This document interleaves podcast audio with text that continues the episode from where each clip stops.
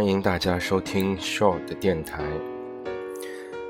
嗯，之前呢，我录过几次节目，是我刚刚安装了这个呃荔枝 FM 的 APP 之后，当时呃最初想要呃建立这样一个个人电台的原因，嗯，主要是因为其实一直有一个想法，想要通过一个录音的过程。其实，嗯，就是通过一个录音的过程来阅读一些自己平时喜欢的或者感兴趣的文字。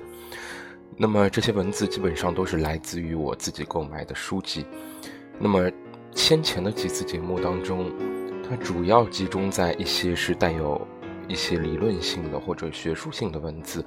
当然，首先我可以说明我并不是此类专业的一个研究者，但是日常生活中。呃，我一直对于这类理论性的问题或者理论性的书籍是保有一个很大的兴趣，所以呢，但是在阅读时候呢，嗯，就是在阅读的时候，其实一直都啊似懂非懂，包括现在也是啊，就是在这个过程当中并不能完全理解，但是又似乎能够从中能够领悟一些什么样的内容，所以。读这些书的过程其实是一个嗯比较比较痛苦的过程，当然，所以嗯这些书啊买的也很多，然后积攒的也很多。那么实际平时呢对它的一个阅读起来的一个兴致，并不能一直都保持在一个很高昂的状态。所以说，当这些书籍它越堆积越多的时候，我就感觉我需要去。消化掉它们，所以说，之所以建立这样一个电台的原因，其实，嗯，我觉得好像就是给自己一个机会，给自己一个机会去，呃，阅读它们，也可以说是第二次阅读或者第三次阅读。那么在这个过程当中，也有很多啊，就是不流畅的地方。这个确实是，我觉得我也在思考，就是当你在阅读的时候，我非常。在意那些文字的准确性的时候，事实上我会啊比较注意一个，也就是说注意力很难完全放在去理解它的过程当中，呃，而且当中要伴随很多重录啊什么的，所以我觉得是啊，为了追求一个效果的话，我觉得也许我会之后会把效果放得更其次，使得整个阅读过程可能也许会显得呃。更随意一些，嗯，所以我觉得呃，在这个过程当中，我觉得我呃，呃，中间刚才断了一下啊，就是其实这个意思是相同的，就是我越来越希望不要是一个有一种造作的一种情况在当中，所以说我可能情愿保留一些当中的一些问题吧。我希望这是一个，嗯，比较自然的一个记录的过程。好，那么今天我会继续阅读，呃，当然这个我我觉得我也可以再继续说明一下。我同时，嗯，在读好几本书，嗯，现在基本读的都是我读过的，所以我也许没有什么选择性，嗯，也就是。今天可能有兴趣读这本，我就读这本。其实这也是我平时一个看书的习惯。那么可能不太好或者怎么样，但我还是喜欢就坚持这样，好吧？那么今天我现在继续读刚才今天之前发过一段第一段。这本书呢是来自于，嗯，就是我挺喜欢的一个当代哲学家斯拉沃热齐泽克的。他这本书是比较新的，名字叫《事件》。事件呢，一直都是他的哲学当中一个比较主要的一个概念。这个概念在西方当代激进左翼当中是一个呃比较常用的，所以不仅仅局限于齐泽克。我觉得对事件的，当然不是我觉得啊，我也是哪里都是别的地方看来的。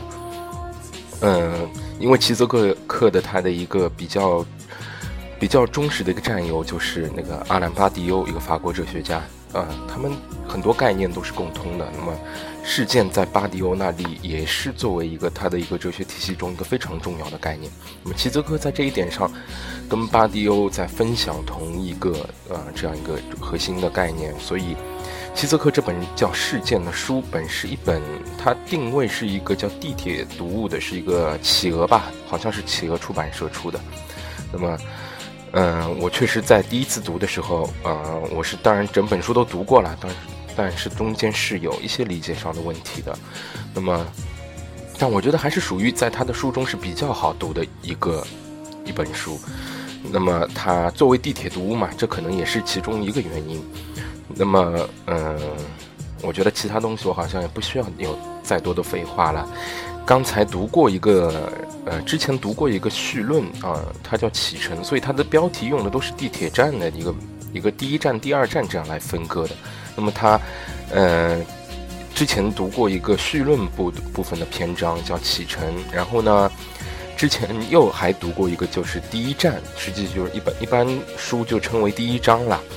然后在这个第一站我读了一半，那么接下去我会继续嗯读完这个第一这第一站的后半部分，然后后面看看我这本书能不能继续读下去。我有可能又换其他的，因为之前我也读过，同时开了好几本书。我希望之后也许我会啊再找一本那个我没有读过的书，那么第一次读可能啊效果会更加糟糕的，所以请大家准备好吧。好。那么啊，我先把音乐再调低一点。这首歌是那个呃，对我每次选音乐啊，以后也可以聊一聊关于这个问题。我觉得跟内容不一定有关，但是我自己感觉适合作为放在背景上的音乐。好，那么现在就继续了，不多说。影片的叙事充满了富有创造性的细节，例如。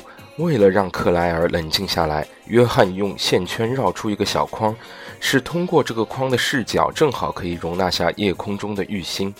十分钟后，当他让克莱尔再通过这个框观察玉星时，克莱尔将会从框周围增加的空隙发现，我们看到的玉星变得更小，也就是说，这个行星正逐渐离地球远去。克莱尔看到了增加的空隙和夜空中渐渐缩小的玉星，心情果然有所好转。然而，当他几个小时之后再次通过那个小框观察玉星时，却惊恐地发现，玉星的尺寸已经大大超过了那个线框。影片中的这个线框就如同框住现实生活的幻象之圈，而恰恰是在他误译出幻象的架构，并。进入现实之际，我们才能感受到这种震撼。除此之外，片中还详细描述了玉星逼近之际，地球上发生的种种反常的自然现象。昆虫、蚯蚓和蟑螂这些令人厌恶的生物纷纷从地底爬到草坪上，揭示出隐藏在优美光鲜的草坪下那些令人作呕的生物。在此，实在物侵入了现实生活，摧毁了后者的表象。与此相似，在大卫林奇的电影《蓝色天鹅绒》中，啊，我这我们一般翻译成这个电影啊，我说一句就是翻译成蓝丝绒的。父亲的心脏病发之后，镜头慢慢的靠近草坪地面，然后转入了地下。画面呈现出地里的微生物，郊区中产生活的优美表面之下那个令人作呕的现实。这部电影的想法最初来自导演冯特里尔治疗抑郁症的亲身经历。心理治疗师曾告诉他，在压力极大的情况下，有抑郁症的人反倒比其他人表现得更加沉着冷静，因为他们对更好的结局早已没有任何期待。这个事实正反映出日常的现实生活，reality，即我们生活于其中的。由寄存习惯与观念构成的社会空间，与实在物那残酷而无意义的创伤经历之间的分裂。影片中的约翰是个现实主义者，他完全沉浸在日常现实之中，因此一旦现实生活的坐标崩溃瓦解，呃，崩溃瓦解，约翰的整个世界也随之坍塌。克莱尔是个歇斯底里之人，他在灾难。到来时惊恐万分，对任何东西都产生了怀疑，这也使其避免了精神崩溃。而在世界末日面前，患有抑郁症的贾斯汀则几乎不受影响，因为他早已远离现实生活，生活在自己的抑郁世界中。影片展现出人们面对终极事件——玉星撞击地球之时所表现出的四种拉康意义上的主观态度。克莱尔的丈夫约翰是大学知识的象征，他被实在物碰，他被实在物碰得粉碎。克莱尔的儿子列奥显然是其他三人欲望的对象原因。歇斯底里的克莱尔则是电影中唯一的真正主体，因为主观性就意味着种种怀疑、质问与矛盾。与这三者相比，贾斯汀则处于主人的地位。他通过主能指的呈现，使混乱与恐慌平息下来。这个主能指给令人困惑的场面带来了秩序，并赋予其意义的稳定性。贾斯汀的主能指正是他搭出的魔法洞穴。当玉心逼近时，这个洞穴提供了受保护的空间。在此，我们应该澄清的是，贾斯汀并非《美丽人生》中编造美好谎言的保护性主导者。换言之，他并不是罗贝托·贝尼尼在《美丽人生》中扮演的角色。贾斯汀所提供的只是一种实际上毫无魔力的象征性虚构。然而，这种谎言却在某个适当的层面上产生了消除恐慌的作用。贾斯汀的目的并不在于让我们对临近的灾难视而不见，魔法洞穴的意义在于让我们欢愉地接受末日的到来，这其中并没有病态的成分。相反，这种接受的态度恰恰构成了具体社会参与的必要背景。在这个意义上，面对这场灾难以及生活象征性架构的彻底毁灭，贾斯汀是影片中唯一能够给出适当回应的人物。为了准确把握对激进结结局的接受，我们不妨试着在特里尔的《忧郁症》与特伦斯·马利克在同一年发行的影片《生命之树》之间做一番比较。啊，这两部电影，我我我我也都还没有看啊，《生命之树》，我哎，我觉得现在这样也好像，嗯，哎，开创了一种方式吧，就是一边读书一边联系我自己的这个。这个背景吧，嗯，因为这两个导演，其实我其实原先都是有一定的那种，嗯，不能说是抵触情绪吧，因为拉斯冯，他这里说拉斯冯特里尔，对，一般我们是这样叫这个名字的。他的电影，当然我们我看过的一个，就是他在破浪时期的那个最有名的《黑暗中的舞者》吧，嗯。对这个导演，我的感受啊，我因为看的不多，但是我觉得，因为我也听说过，比如说狗正他的一个形式，对吧？我对它的是怎么说？我觉得我还不能下判断啊。我觉得《忧郁症》这部电影，我想要去找来看看，因为我觉得它原先的噱头比较大，也许在这一点上和特伦斯泰，我们一般翻译成泰伦斯马利克啊，他呢，嗯，有一部蛮有名的老的。电影拍二战的，好像是也是关于是和美国和日本作战的吧？好像是在冲绳或者硫磺岛。他的电影，嗯，这个《细细的红线》那部电影叫，我以前看过一点，并不能完全进入。我觉得就好像别人对他的电影有个共通的一个一个批评吧，认为他是也是属于一个比较造作的导演。所以说，也许这是一种偏见啊。《生命之树》我其实是有点兴趣的，因为。它在形式上很类似于我喜非常喜欢的那个《二零零一太空漫游》那部电影，就是那个库布里克的导演。他们好像在视觉效果上面，这部电影好像也找来了制作《二零零一太空漫游》那个、那个、那个当年的那个、那个视觉什么总监呐之类的吧。好，我我不多说了，我我们继续读。两部影片的剧情都涉及家庭创伤与大规模的毁灭这两个层面。虽然《生命之树》中过度的虚假灵性并不令人欣赏呢，它它讲的就是这个事。但这部影片也不乏有趣的环节。影片以《圣经·约伯记》中的一句话开场：“上帝对约伯说：‘我立大地根基的时候，你在哪里呢？’”这番话指的显然是片中的奥布莱恩一家，就像约伯一样。这个家庭也面临着一场不公的灾难。在《生命之树》的开头，奥布莱恩夫人从电报中得知了十九岁的儿子 R L 的死讯啊，他就是字母 R R 和 L。她的丈夫奥布莱恩在机场也收到了这个噩耗，随之整个家庭陷入了混乱。上帝的这番话。在怎样的意义上回答了约伯对自身不幸的疑问？我们又如何理解奥布莱恩一家所遇的厄运？在对该片的一篇影评中，评论家大卫·沃尔普指出了上帝回答的模糊性。下面是引用。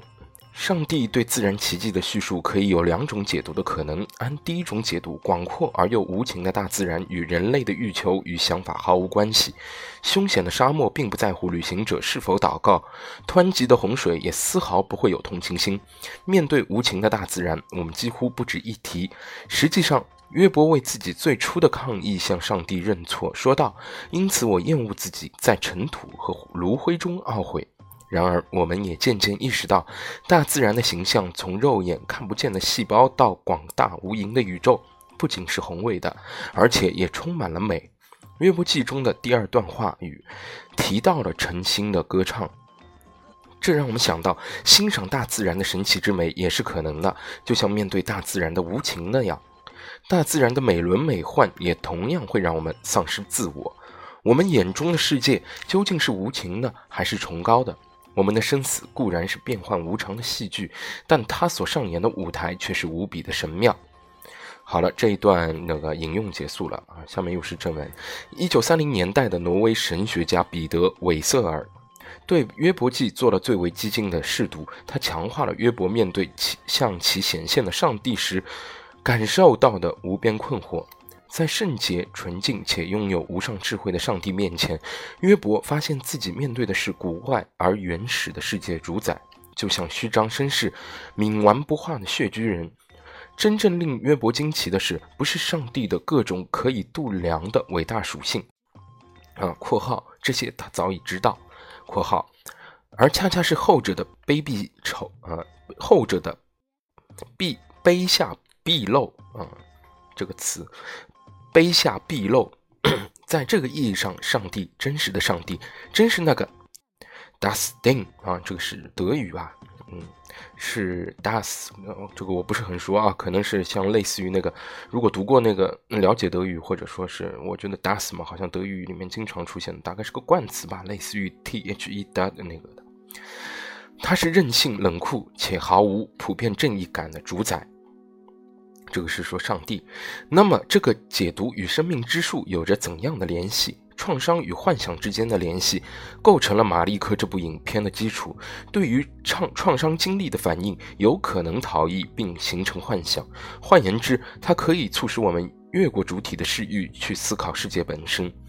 片中，马利克向观众展现宇宙、银河系以及太阳系的诞生过程。与此同时，画外音提出了许多。与我们存在相关的问题。画面中，在新诞生的地球上，火山剧烈喷发，微生物开始出现，随后是原始的海洋生物、陆地植物与恐龙，然后一个小行星撞击了地球。影片的逻辑让我想起了艾伦·魏斯曼的环境题材著作《没有我们的世界》。The World Without Us，书中向我们展现了当人类忽然从地球表面消失之后，全球的环境将会发生怎样的改变。在没有我们的世界中，人类成了地球超然的纯粹看客。我们注视着自身不在场时的情形，正如拉康指出的那样，这构成了幻想中那个基础性的主观姿态，即观察主体不存在时的世界。这就如同观察自己思考的过程。观察父母的恋爱，恋爱，或者像汤姆·索亚和哈克·费恩那样观察自己的葬礼。在这个意义上，我们啊，没有我们的世界中的幻想是最为纯粹的。它见证了地球回到被阉割之前的纯真状态。那时，自大的自大的人类尚未败坏这个星球。生命之树的剧情转变。为对没有我们的世界的宏大幻想而忧郁症，则采取了不同的路径。后者对世界末日的想象，并不是为了从家庭的艰难处境中逃离。贾斯汀事实上是忧郁的，他已经失去了幻想的能力。换言之，在其最彻底的意义上，忧郁症并不意味着哀悼的失败，以及对丧失之物挥之不去的依赖。恰恰相反，忧郁症提供了一种抑郁哀悼的两难状态。这种状态发生在对象的失去之前，并预示着后者。在其中，我们看到了忧郁者的策略：面对那些我们从未拥有或者一开始就已失去的东西，唯一占有它的方式，就是将那些我们仍然完全拥有的东西看作已经失去之物。正是这种策略，为了忧郁啊，为忧郁的恋爱关系。带来了独特的意味。这就如同沃顿的影片《纯真年代》中，纽伦与奥兰斯加伯爵夫人啊，纽伦与奥兰斯加伯爵夫人之间的爱情，尽管这对恋人仍然在一起且彼此相爱，但未来。分离的阴影已经开始影响彼此的关系，因此他们眼前的欢愉被笼罩在即将到来的灾难以及分离的阴影之下。在这个确切的意义上，忧郁可以说是哲学的开端。也正是因此，忧郁症中的贾斯汀恰恰并不是忧郁的，他的损失是绝对意义上的，这就是世界的终结。而贾斯汀之前所哀悼的，也正是这个绝对的损失。可以说，贾斯汀真正的生活在世界的最后时刻，在这场灾难还只是或有或无的威胁的时候，贾斯汀只是个悲哀的抑郁症患者。而当灾难真正到来之际，他寻回了真正的自我。在此，我们抵达了作为重构的事件极限。忧郁症中，事件不再仅仅是架构的改变。事实上，人类毁灭这个事件，正是叙述架构本身的毁灭。它取消了任何架构的物质基础。然而，为了使我们与那个调节着我们现实的关系的架构保持距离，这种全面毁灭是不是唯一的方法？由于在精神分析的意义上，这个架构正是一种幻想，因此问题可以换个说法：我们是否能够与自身最根本的幻想保持距离？或者用拉康的话说，我们是否，哦，我们可否穿越幻想？在此。笔者呃要对幻想这个概念做进一步的澄清。众所周知，根据精神分析理论，无论我们做什么，心里都秘密的想着那事儿啊，那件事。他写的是啊，那个事儿是什么？后面我们很清楚的啊，性是隐藏的在任何呃隐藏在任何活动背后的共同参照物。不过，真正的弗洛伊德式的问题在于，当在做那事儿的时候，我们在想着什么？幻想使真实的姓氏变得悦人，并得以持续。这个逻辑与某些否美洲土著部落颇为相似。根据这些部落的说法，所有的梦背后都隐含着性的意味，只有明显与性相关的梦除外。这些梦的意义恰恰要到别处去寻求。可以说。任何与有血有肉的真实他者的接触，以及我们在抚摸另一个人时所感到的性爱之欢，都是都不是显而易见的。相反，这些感受在本质上乃是一种创伤、震撼、侵入以及潜在的令人作呕。对于性爱主体而言，只有当性爱对象进入主体的幻想框架啊、幻想架构之时，性才变得可以持续。那么，幻想究竟是什么？幻想并不仅仅是以虚幻的方式实现欲望的过程，相反，幻想本身就构成了我们的欲望。它不但为欲望提供了参照坐标，而且事实上教导我们进行欲求。简单的说，幻想并不意味着当我们想要草莓蛋糕却得不到时，我在幻想吃它的情形。相反，问题恰恰在于我如何一开始就知道自己对于草莓蛋糕的欲求，而这正是幻想所告诉我的。就像拉康会说的那样，幻想的作用基于这样一个事实，即没有一个普遍的公式或秘方能够保证我与伴侣间的和谐的性关系，因此每个主体都不得不发挥自己的幻想。可以说，幻想是维持性关系的私人秘方。这维持着性关系的幻想，在恩斯特·卢比奇啊这本书的翻译，我觉得实在是在人名上的翻译是。呃，很有问题。这个，因为齐泽克经常是，啊，他是个影迷啊，我不能，我不知道我算不算影迷啊，喜欢看电影，所以说对于电影这些导演啊或者艺人的名字翻译，我是啊还算有点熟悉的吧。这个恩斯特·卢比奇嘛，就嗯一看嘛就是恩斯特·刘别谦呀，对吧？我们我们习惯都是翻译成刘比刘别谦的啊，他写卢比奇。这个啊，这个这个，我觉得只能说是翻译者他自己实在可能他并不是经常看电影的。一九三二年的电影，呃，就是刘别谦的一九三二年的电影《破碎的摇篮曲》中，以一种怪异的方式体现出来。这部电影最初题为《我杀的那个人》，由于这个名字会给观众带来关于本片剧情的错误印象，后来改名为《第五届》。第五戒啊，就是那个戒律的戒，再后来才成为现在的名字。影片讲述的是法国音乐家保罗·雷纳德为自己在第一次世界大战中杀死的德国士兵瓦尔特·荷尔德林心怀愧疚。根据荷尔德林遗留下的家信，雷纳德找到了这个德国士兵的住所址，并决定拜访他一家。一战刚刚结束，德国仍然弥漫着强烈的反法情绪。瓦尔特的父亲一开始拒绝让保罗进到家中。瓦尔特未婚妻艾尔莎认出了保罗曾在瓦尔特的墓上献花。保罗对荷尔德林一家隐瞒了真实身份，谎称自己是瓦尔特在音乐学院时的朋友。尽管镇上的人对此议论纷纷，赫尔德林一家还是接受了保罗。艾尔莎更是与他坠入坠入了爱河。然而，就在艾尔莎把他带进瓦尔特生前卧室的时候，不堪烦恼的保罗终于忍不住将实情告诉了艾尔莎。艾尔莎让保罗不要将真相告诉瓦尔特的父母，因为他们似乎已经将保罗视作自己的孩子。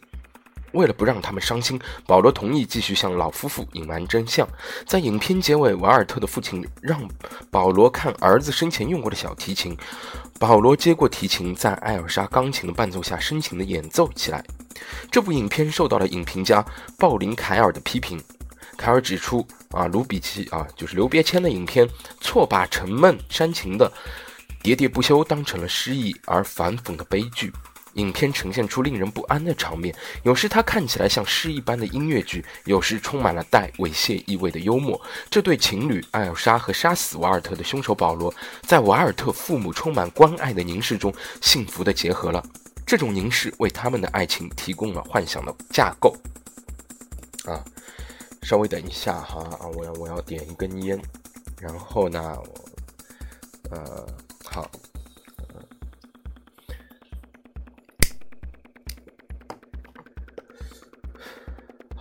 去啊！幻想造就的架构中，我们得以作为一个整体去体验自身生活的真实一面；而幻想的解体则带来了灾难性的后果。幻想架构时，幻想架构时常体现为激烈的性活动中，人物往往突然从充满激情的行动中抽离出来，以外在的视角审视自身。他开始意识到自己重复着的动作是多么的无意义。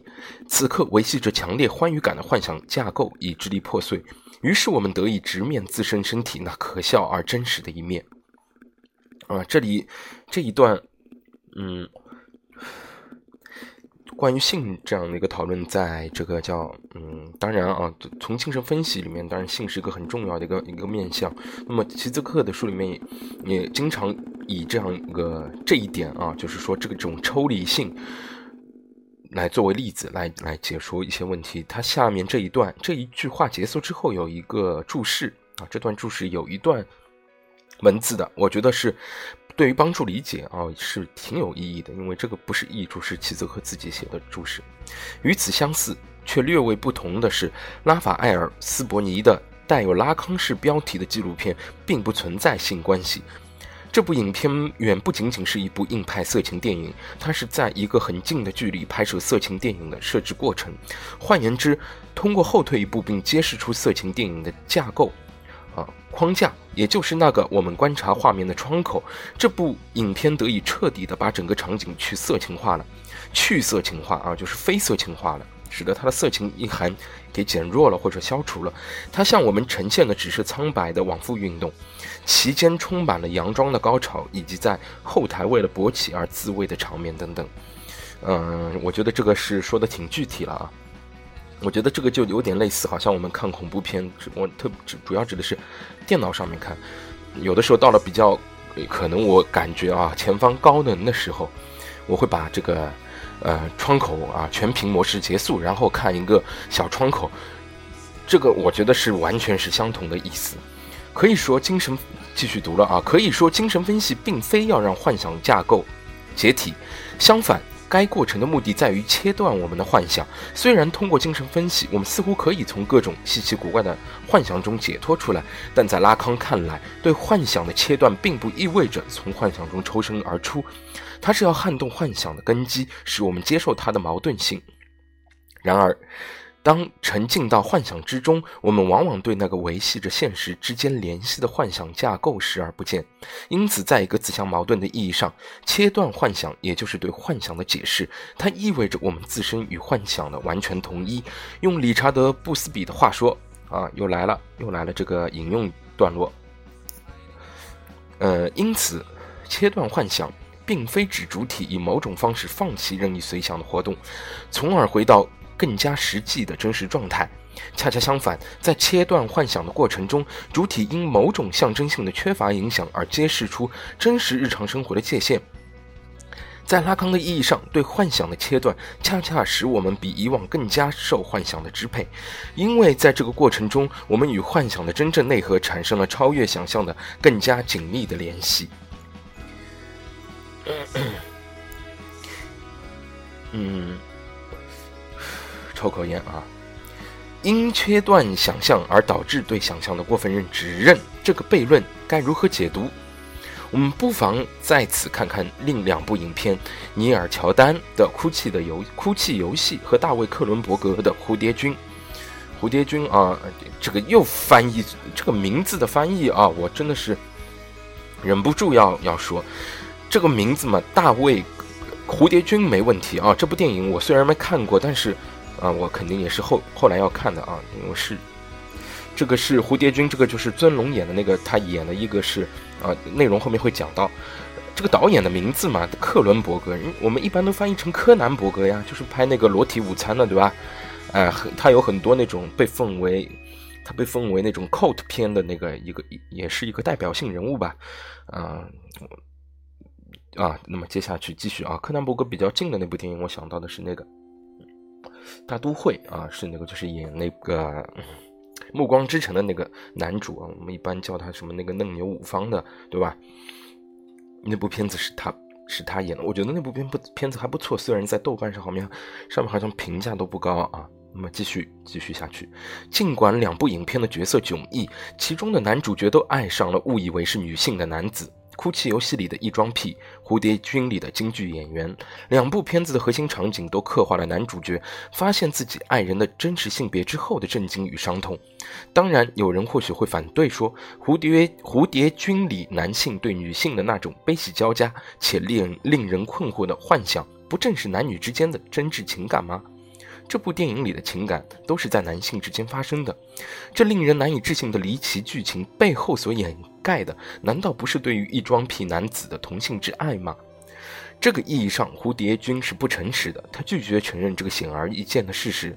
然而，这种解读无法解释蝴蝶君包括哭泣游戏里的那个真正谜题，即男主角与他男扮女装的伴侣之间毫无希望的爱情，如何能比异性之间的爱慕更加本真？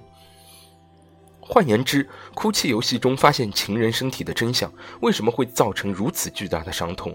这不是因为男主角遭遇到了某种外来之物，而是因为他在此直面那维系着自身爱欲的幻想的中心。